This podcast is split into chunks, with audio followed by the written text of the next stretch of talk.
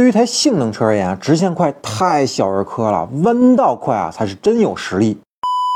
在这个新能源电动车蓬勃发展的年代呢，汽车的动力也变得唾手可得了。那过去呢，百万级性能车的动力呢，在这个时代有了电机的加持，三十万就能买到。但我并不认为这类电动车呢可以称为性能车，或者即便叫性能车呢，也是要打个引号的。因为就像开头说的那样啊，性能车不能只是直线速度快，弯道甚至赛道也要快。那比如前不久，路特斯 EMEA 以一分三十五秒七二八的成绩呢，刷新了浙江国际赛车场量产电动车圈速记录，并成为浙赛圈速榜的第十三位。而排在 EMEA 前面的，基本都是准赛车级别的超跑。所以你看浙赛的圈速榜啊，车来车往，那最后呢还是姓路。那路特斯呢，用无可辩驳的圈速成绩证明了 EMEA 远不是那些性能家轿电动车能比的，因为 EMEA 是一台纯电超跑轿车，大马力电机呢可以力大专飞，让一辆家用轿车呢也能拥有不到四秒的百公里加速能力，但没办法让这辆家轿在赛道里做出很快的圈速，因为空气动力学和底盘不是超跑，也不是赛车的底子。那如果您还不能理解我说了，咱们再举一个更极端的例子，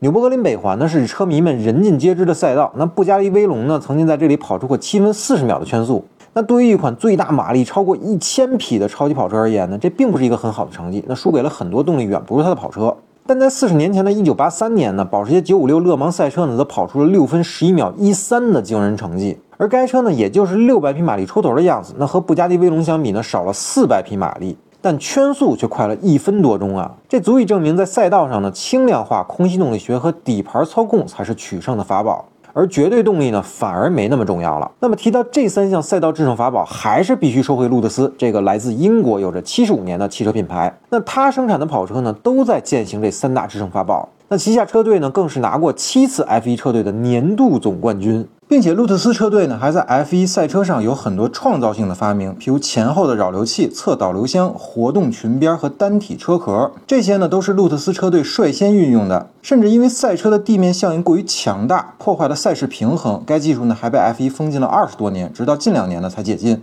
而路特斯以梅亚能在这赛取得好成绩，就是使用了非常多的空气动力学的黑科技。那其中呢，包括主动气坝、主动进气格栅、主动双层尾翼、主动扰流板和主动悬架。所以以梅亚无论是直线还是弯道，始终可以获得良好的下压力。那这样呢，电机产生的动力才能通过车轮作用到地面上，最终转化成前进的动力。那这个呢，让我想到了著名的莲花定律。那莲花开满池塘呢，需要三十天的时间，但开满半池的时间却不是第十五天，而是第二十九天。而在汽车行业又何尝不是呢？路特斯以梅亚用了二十九天去潜心研发，最后一天呢，则在浙江赛道上一鸣惊人。好了，那么如果我们给路特斯以梅亚换上热熔胎，那么速度还能再快多少呢？欢迎网友们留言，把您的答案告诉我。